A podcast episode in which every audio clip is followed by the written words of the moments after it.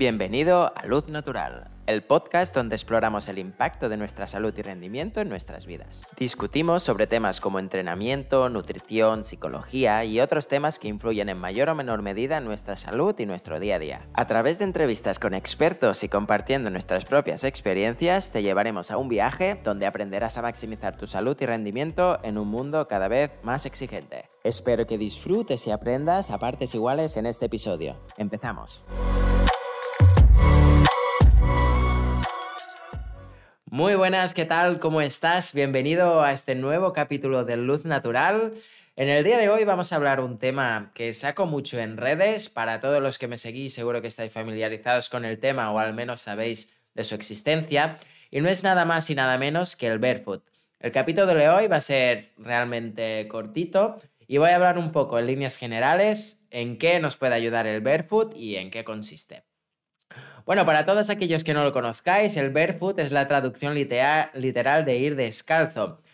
El calzado que siga esta tendencia debe cubrir una serie de características como son las siguientes. La primera de ellas es que debe tener una caja de dedos ancha, es decir, la horma en la zona de los dedos del pie tiene que ser totalmente ancha para permitir así al máximo la libertad de movimiento de aquellos.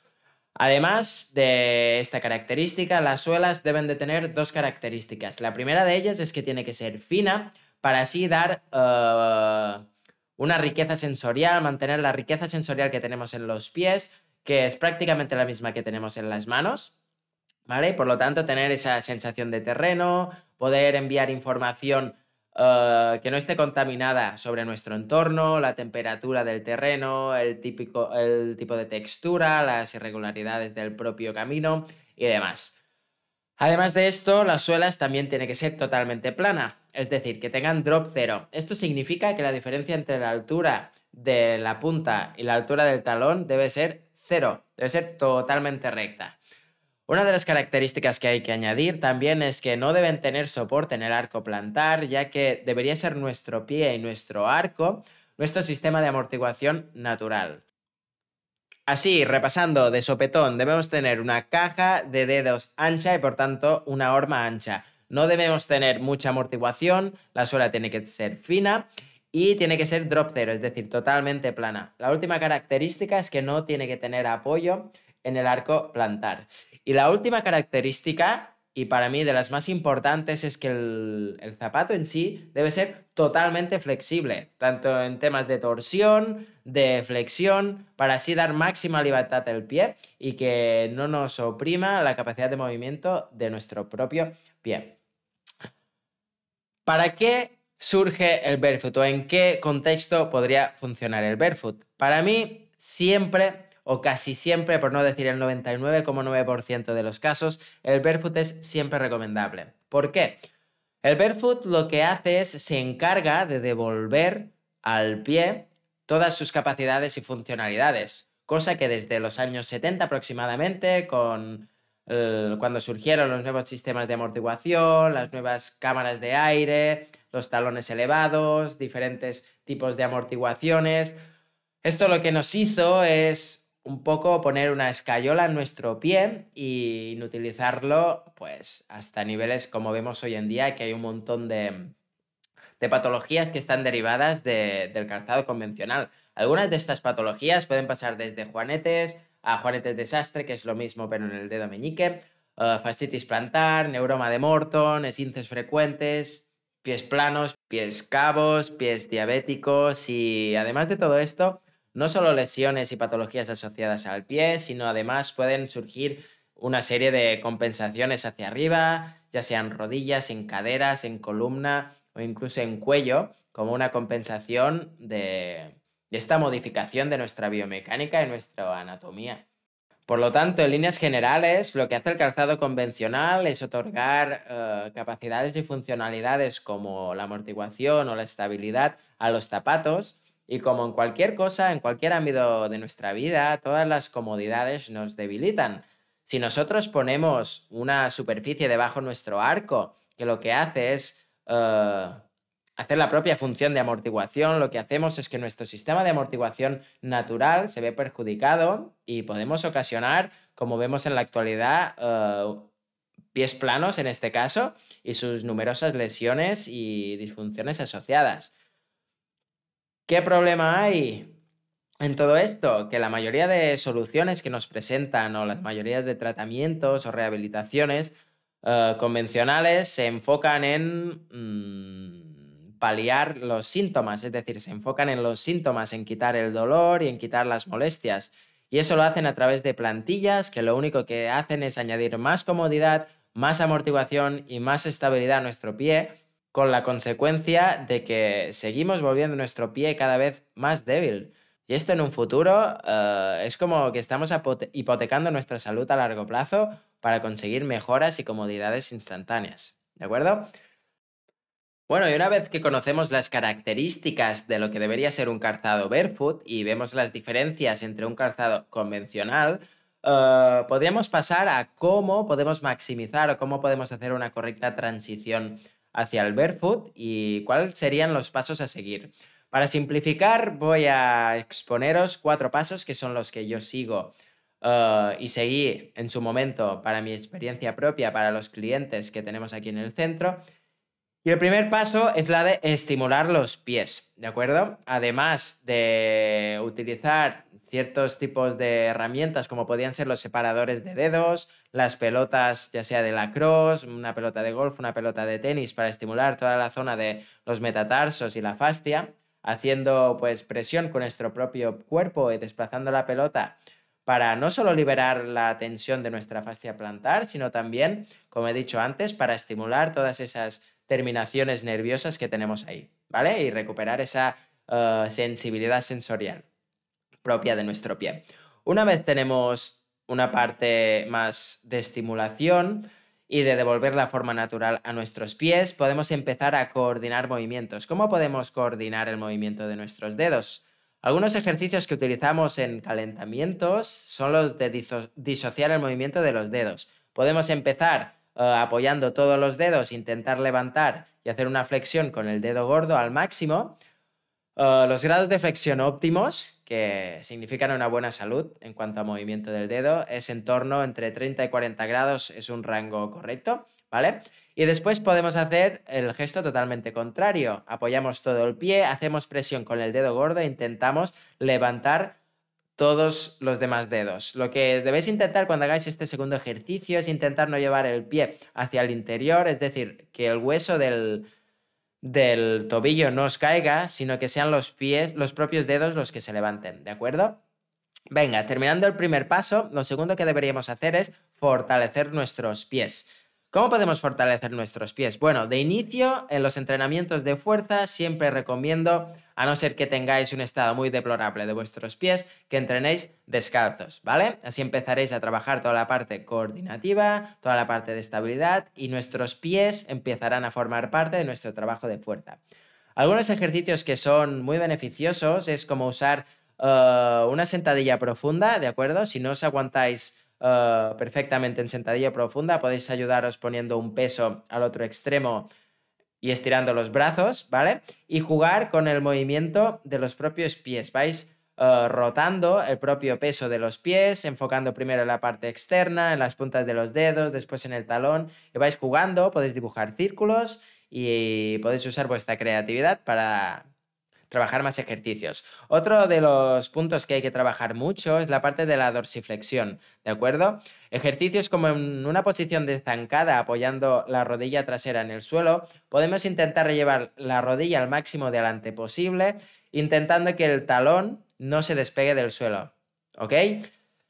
Y tercer paso, seguimos. Lo que podríamos añadir es el hecho de caminar, ¿vale? Lo primero que recomiendo es ir descalzos la mayor parte del tiempo posible. Después, el hecho de ir a caminar se potencia si se hace sobre superficies naturales. Podemos empezar con terrenos más blandos como podría ser la arena, la tierra, superficies más cómodas, menos duras, y podríamos seguir avanzando por senderos con algo de césped, incluir algún terreno que haya algo de piedra, y podemos terminar incluso por caminos que sean pedregosos, ¿de acuerdo? Para estimular al máximo esas capacidades de nuestro pie.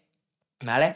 Y el paso cuarto, en última instancia, debería ser el hecho de correr. No todos debéis hacer este paso, aunque sí es recomendable, pero debería ser siempre el último paso y como es algo complejo, ya que tienen en cuenta muchas otras cosas que no solo la función del pie, sino más tu biomecánica de correr, la forma en la que lo haces, nuestra eficiencia de hacerlo. Eh, debería ser, antes de empezar este paso, a un profesional para que valorara tu estado y tu función, ya sea a nivel de pies o de estructuras asociadas al gesto de carrera, ¿vale? Algunas recomendaciones que deberíamos hacer es, si queréis un consejo, hay un calzado, una marca que se llama Altra, que cumple prácticamente todos los puntos que había al inicio uh, sobre el calzado barefoot. La única diferencia que hay es que ofrecen calzado de ese tipo, es decir, son calzados flexibles, son calzados que tienen una horma de dedos ancha, respetando la forma natural del pie, y también son drop cero, es decir, totalmente planas y muchas de ellas no tienen soporte en el arco plantar. La única diferencia es que sí que ofrecen algo de amortiguación para todos aquellos amantes de la larga distancia que no quieran llevar su adaptación, su progresión al barefoot hasta el extremo, ¿vale? Así que el uso de estas eh, zapatillas de esta marca Altra eh, yo lo recomiendo, sobre todo empezando por el calzado más amortiguado, si tenemos el pie poco entrenado, intentar ir bajando poco a poco los grados de amortiguación, llegando con el calzado más, con los perfiles más bajos de la marca. ¿De acuerdo?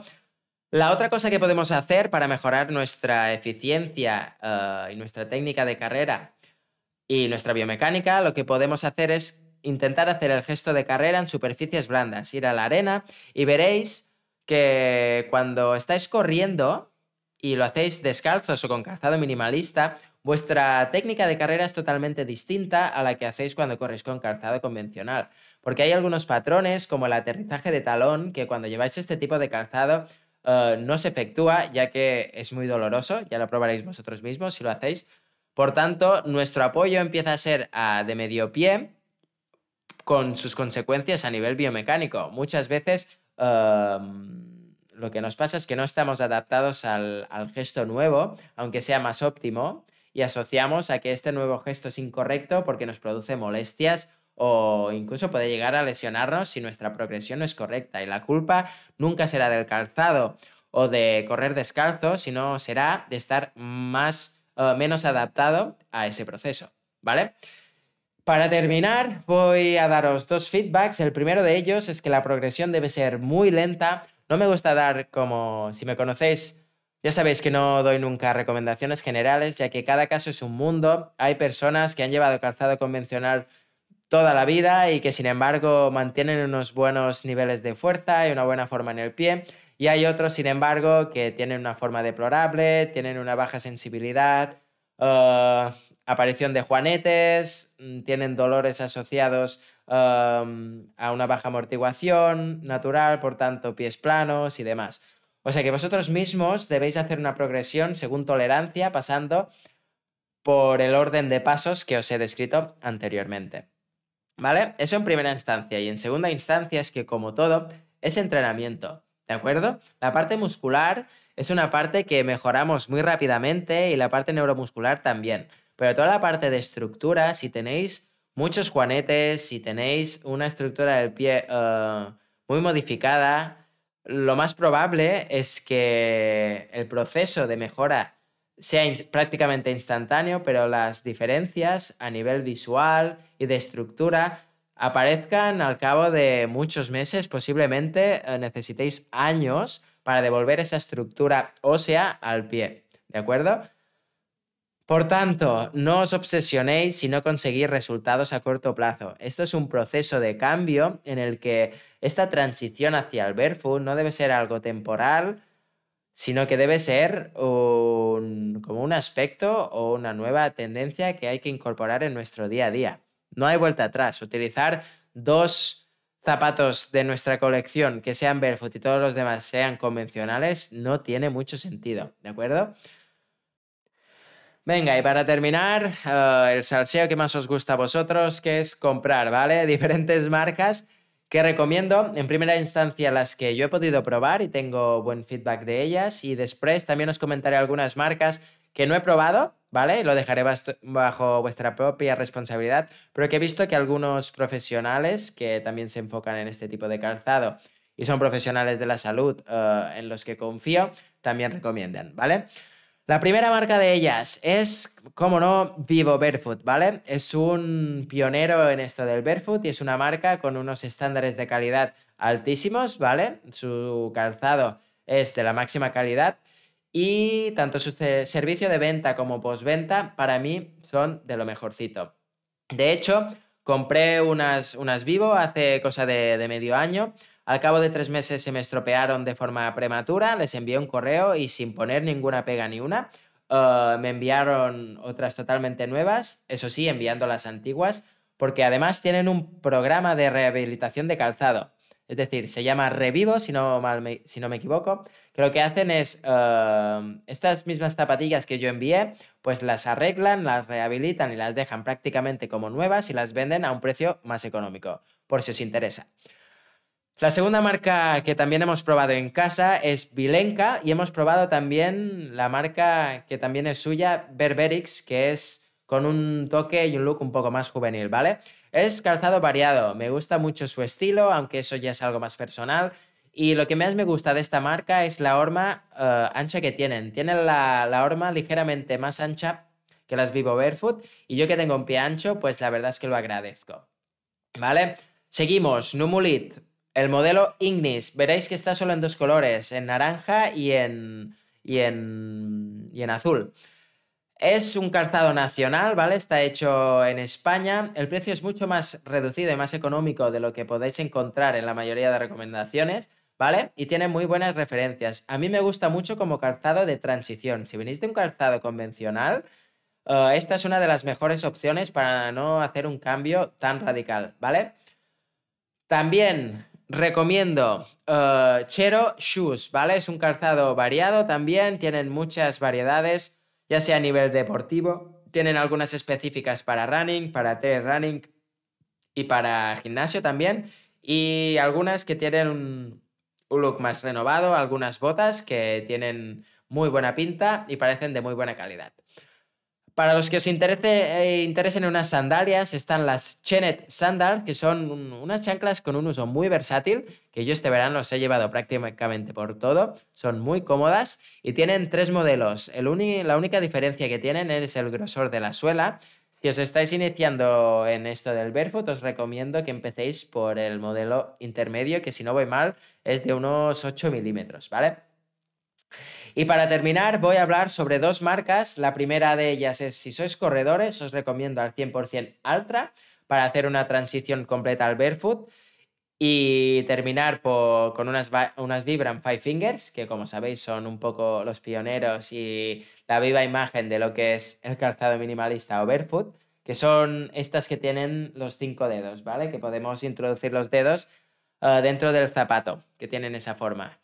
Y en última instancia me gustaría hablar de un descubrimiento que he hecho este año, que no, es, no son barefoot, pero si sois ciclistas y os preocupa la salud de vuestro pie, tenéis pies anchos, he encontrado una marca que se llama Bond Cycling, que lo que hace es en sus modelos topes de gama, tanto en carretera como en montaña, eh, ofrece la posibilidad de hacer un zapato personalizado en el que hay una opción que se llama Double White y podemos escoger un white asiático. Esto significa que el zapato no tiene forma de flecha, sino que tiene una forma más bien redondeada, además de una caja de dedos muy muy ancha. Si no voy mal, está entre los 11,5 y medio y 12 centímetros.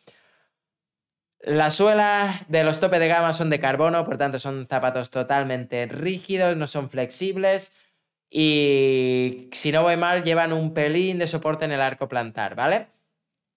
Aunque las características no sean de Barefoot, no existe un, un calzado de ciclista como tal, ni creo que exista, ya que se rige por tener unas suelas rígidas en las que se puedan instalar las calas o los pedales automáticos, ¿vale? Por tanto, si os gusta este tema y sois ciclistas, para mí la mejor recomendación o lo más parecido a este tipo de calzado son Bond Cycling. Los modelos que recomiendo son los Rio Ten Mountain Bike, que es el que yo he probado, y las Vapor S, que aunque aún no las tenga, serán mi futura compra eh, en lo que a zapatos de ciclismo se refiere. Y bueno, chicos, al final se me ha alargado un poco. Quería que esto durara entre 17 y 18 minutos, pero bueno, tampoco me he pasado de la raya.